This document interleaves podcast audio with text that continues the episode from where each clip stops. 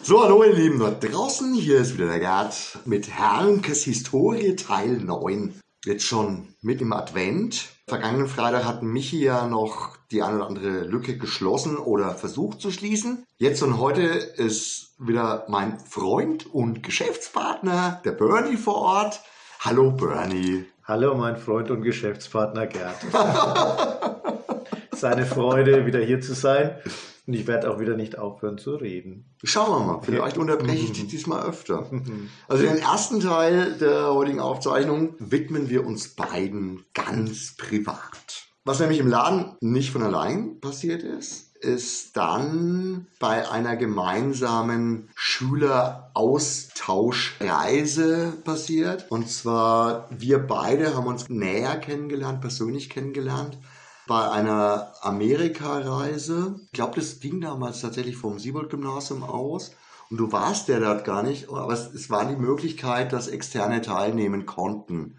Ja, wir sind dann über Rochester, Niagara-Fälle, Detroit nach East Lansing gekommen. Dort waren wir dann eine ganze Weile auch in der Schule und eben bei Gastfamilien untergebracht. Und zum Abschluss dann nochmal eine Woche in New York. Ich weiß nicht mehr genau, übrigens ein Prä-Giuliani New York. Das war damals echt noch ganz schön strange und, und wirklich ein bisschen anders. Obwohl Bernie damals der einzige aus der anderen Schule war, hatte ich da trotzdem sofort den Draht. Das war halt so, dass ich der Einzige vom Röntgen-Gymnasium war und es ging von eurem Siebold-Gymnasium aus. Für mich war das natürlich total schräg, weil ich ja keinen kannte. Außer dann auf einmal dich. Ich so, der Gerd ist dabei, ja. Und wir hatten bis dato ganz, ganz wenig Kontakt über den Laden, aber wir haben uns da irgendwie sofort Ach ja, und irgendwie hatte ich das Gefühl, den Gerd freut's auch, dass ich dabei bin keine Ahnung, weil von den anderen Leuten jetzt keiner so seiner engeren Freunde war. Und ja, so ging das los dann. Da waren ja auch höhere Jahrgangsstufen mit dabei. Das war so ein bisschen eine gemischte Struktur. Und ich kannte die alle und die kannten mich auch, aber das war keiner dabei, der jetzt Interessen mit mir geteilt hätte oder sowas. Teilweise, ich erinnere mich auch, ein paar von den älteren Zippis waren halt auch ein bisschen ja, arrogant. Das hat aber gepasst. Und wir sind halt die ganze Zeit rumgezogen. Wir haben natürlich räumlich getrennt in unterschiedlichen Gastfamilien gelebt und gewohnt. Ja, East Lansing war jetzt ja nicht so mega groß als Stadt. Man konnte da sich leicht dann irgendwo treffen. War vielleicht so Größe Kitzingen oder so, würde ich sagen. Ne? Und dann haben wir uns dann ständig irgendwie in der Innenstadt getroffen, sind dann in den dortigen Comicladen gegangen, in die Arkaden sind wir gegangen zum Zocken. Und dann haben wir Plattenläden gesucht. Gerd hat mega geile alte Bowie-Platten dann dort gefunden. Und was man jetzt hier natürlich schlecht sieht im Podcast, man muss dazu sagen, dass der Gerd damals der total bunte Hund war. Er hatte knallrot gefärbte Haare und eine grün gefärbte Jeans und war schon damals mega punkig eigentlich unterwegs. Und der kam bei den Amerikanerinnen natürlich so mega gut an. Ich muss mal noch schauen, ob wir Bilder finden. Ich also, würde das lieben.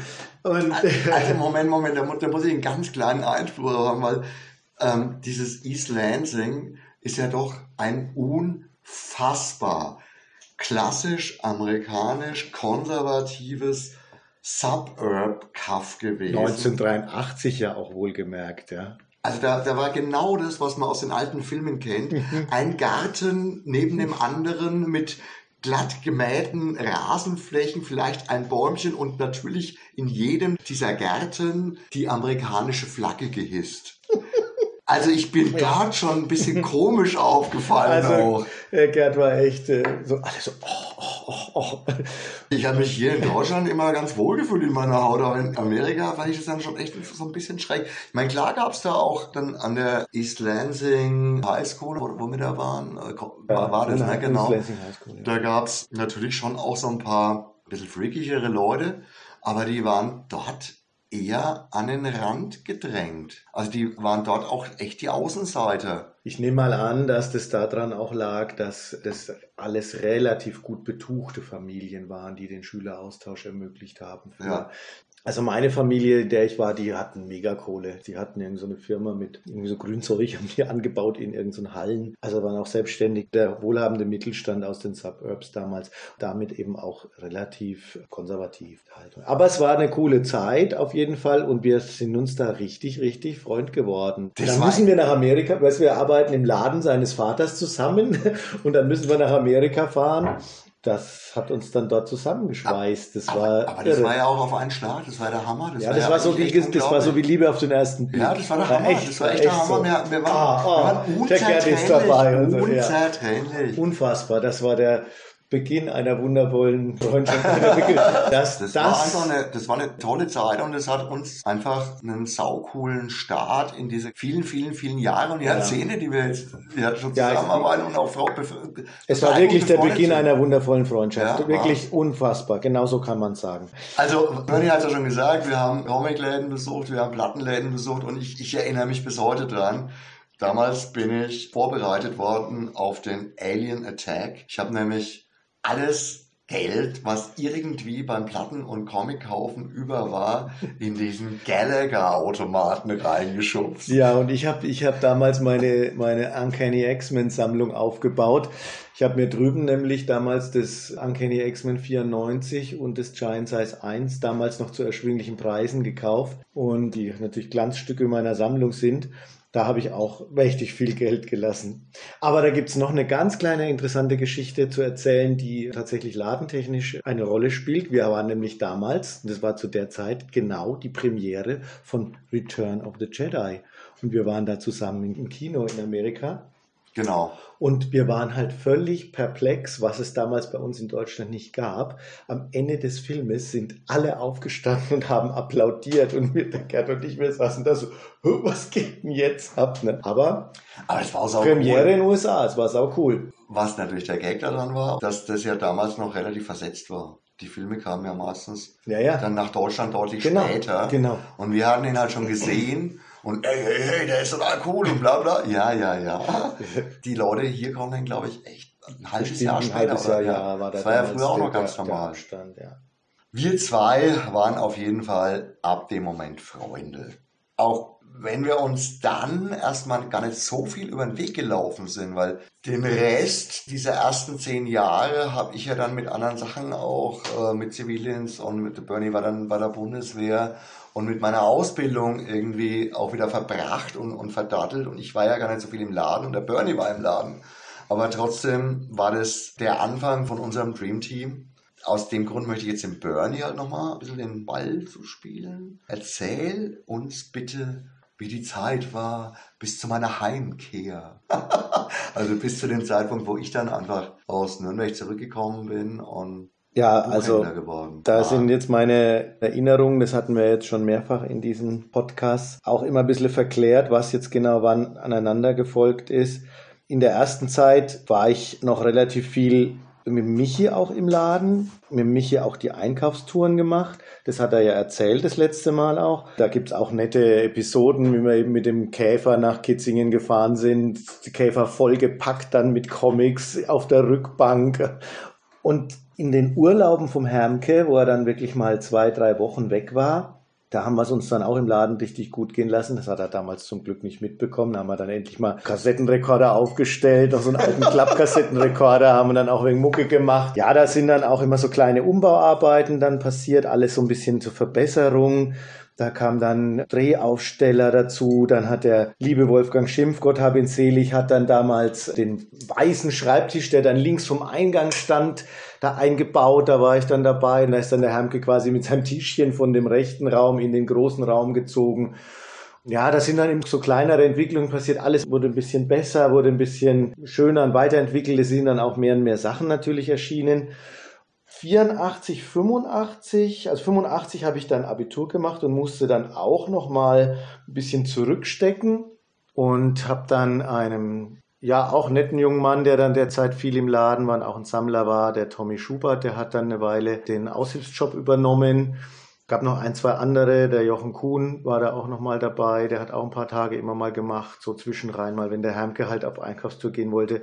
Weil es war ja dann so, dass 1984 der Michi aus Würzburg dann schon weggegangen ist. Genau. Der Michi hat ja damals die Utopia-Buchhandlung aufgemacht in Nürnberg. Und das war dann schon eine spannende Zeit, weil wir dann ja auch schon viel zusammengearbeitet haben. Einer ist zu Transgalaxis gefahren, hat es für den anderen nach Nürnberg mitgebracht, beziehungsweise dann nach Würzburg mitgebracht, dann wurde es nach Nürnberg mitgenommen. Also es fing dann schon eine Zusammenarbeit an, die sich dann ja fortgepflanzt hat, als der Gerd dann dort war und wo dann gemeinsam an die Verlage herangegangen wurde und da die Kooperationen direkt aufgebaut wurden, wo dann eine Station entweder Hermkes oder Utopia Nürnberg beliefert wurden und die andere dann den Teil dann jeweils abbekommen hat und es dann gegengerechnet wurde. Ich habe dann auch eine Zeitweise dem, dem Michi immer ein bisschen geholfen, so buchhalterisch und solche Sachen. Und ähm, ja, war eigentlich eine ganz coole Zeit dann. Also ich habe mich da, da unglaublich wichtig gefühlt, weil ich war ja so auch ein bisschen Bindeglied in der Zeit, als Michi schon aus Würzburg weg war und wir hatten da ja immer noch viel Kontakt ab 87 hat der Gerd dann in der Utopia-Buchhandlung in Nürnberg seine Lehre begonnen und da wurde die Zusammenarbeit dann nochmal intensiver. Ja, und dann war eine der ersten richtig geilen Kooperationen war dann 1988. Da war dann Comic Salon in Erlangen. Also ich meine, das weiß nicht, das war glaube ich der dritte erst. Äh, da hat dann der Michi damals aufgetan, dass wir dort Stände machen dürfen. Damals waren sie noch in dem Rathaussaal oben drinnen und haben aber zusätzlich schon ein Zelt aufgestellt auf dem Marktplatz. Dann gab es die Möglichkeit, dass man sogar zwei Stände machen konnte. Dann haben wir tatsächlich dann gemeinsam einen Hermkes Romanboutique und einen Utopia-Stand gemacht. Und das war mega, mega geil. Da waren richtig Hammer Leute bei uns am Stand, auch zum Signieren. War echt ein schöner, schöner Comic-Salon, den wir dann auch wirklich in Kooperation zusammen organisiert haben. Ich habe den einen Stand gemacht, der Gerd den anderen Stand und der Michi ist zwischen den rumgewuselt, hat gelabert. Aber irgendeiner musste ja die Arbeit machen. Das ist tatsächlich ein echt gutes Stichwort für mich. Wie fandest du denn zu der Zeit den Unterschied zwischen Nürnberg und Würzburg, dass der Michi einen eigenen Laden in Nürnberg gemacht hat und dass der Michi prinzipiell immer komplett andere Wege beschritten hat als mein Vater. Trotzdem hat der Michi natürlich auch für die Romanboutique ganz viel getan, weil er ja immer derjenige war, der versucht hat, Sachen zu erweitern, zu verbessern, neue Wege zu gehen und sonst was. Wobei der Hermke irgendwie der, der, der Hermke war der, der die Herm, Konstanz Der war. Hermke war die Konstante, der fleißige Arbeiter, der korrekte Arbeiter, der pünktliche Mann und der aber auch mit, mit dieser Beständigkeit auch die Kunden gebunden hat. Ja. der Michi war ein Visionär, mit Sicherheit. Er hat tolle Sachen ins Leben gerufen. Aber der Michi war halt auch Hemmi das Eichhörnchen. Ach, und hier ist auch was Schönes und da gibt's auch was. Und jetzt müssen wir erstmal essen gehen. Das macht ihn wahnsinnig sympathisch, weil die Zeit mit ihm zu verbringen war immer wunderschön. Und da habe ich dann auch gesehen, das, das wird auch toll hier in Würzburg, wenn wir dann weiter zusammenarbeiten. Zu der Zeit war dann auch schon ziemlich sicher, dass du kommen würdest. Ja, ich habe, ich habe eigentlich im Endeffekt die Ausbildung Mit nur, dem Ziel nur, gemacht. nur gemacht, weil ich mich dann irgendwann mal dazu entschlossen habe, ich möchte den Laden irgendwann mal übernehmen oder da weitermachen. Ich wusste Weil- nicht, ob du gleich schon, ob du die Lehre einfach mal gemacht hast, sagst, naja, ich mach mal die Lehre und dann schauen wir mal. Oder ob das da wirklich schon auch ähm, dein war- Ziel war. Als du das gesagt war jetzt ich mache die Lehre, dann war das direkte Ziel auch wirklich. Absolut. Okay. Absolut. See. Die Entscheidung, ich, ich möchte das genau. tun und dann möchte ich aber vorher eine Lehre machen. Und dann natürlich am besten eine, die damit Die man damit zu tun hat. mit Mhm. funktioniert. Okay, naja, das, also es waren immer zwei verschiedene Wege, Würzburg, Nürnberg, aber vielleicht war das Spannende oder das Schöne auch daran, dass, dass wir unterschiedliche Wege gegangen sind und deswegen halt auch unsere jeweiligen unterschiedlichen Stärken ausspielen konnten. Ja, ich war der Erdgeschüler, du der Michi-Schüler. Ne? Ja, die Frage ist, die Frage ist bis heute, was besser hat der ist. Kreis sich geschlossen. Es ist aber egal, es ist egal. Nein, es ist egal. Wir haben, ich denke, wir haben von beiden, von beiden sehr viel mitgenommen und, und haben damit unsere eigenen Stärken entwickelt. Und ich glaube, an unserer Zusammenarbeit ist das Besondere, dass wir uns eben genau in diesen Sachen sehr, sehr gut ergänzen. Aber wir, das ist eine andere Geschichte. Das Stimmt. ist nämlich die Geschichte, wenn wir dann schon gemeinsam da kann man schon wieder weiterreden. Und, sowas. und deswegen machen wir jetzt Schluss mit der Geschichte Paralleldimension Nürnberg-Würzburg und sagen einfach mal, wir wünschen euch ein schönes Wochenende. Das sagt einmal der Gerd. Und der Burn. Ciao, ciao. Ciao, arrivederci.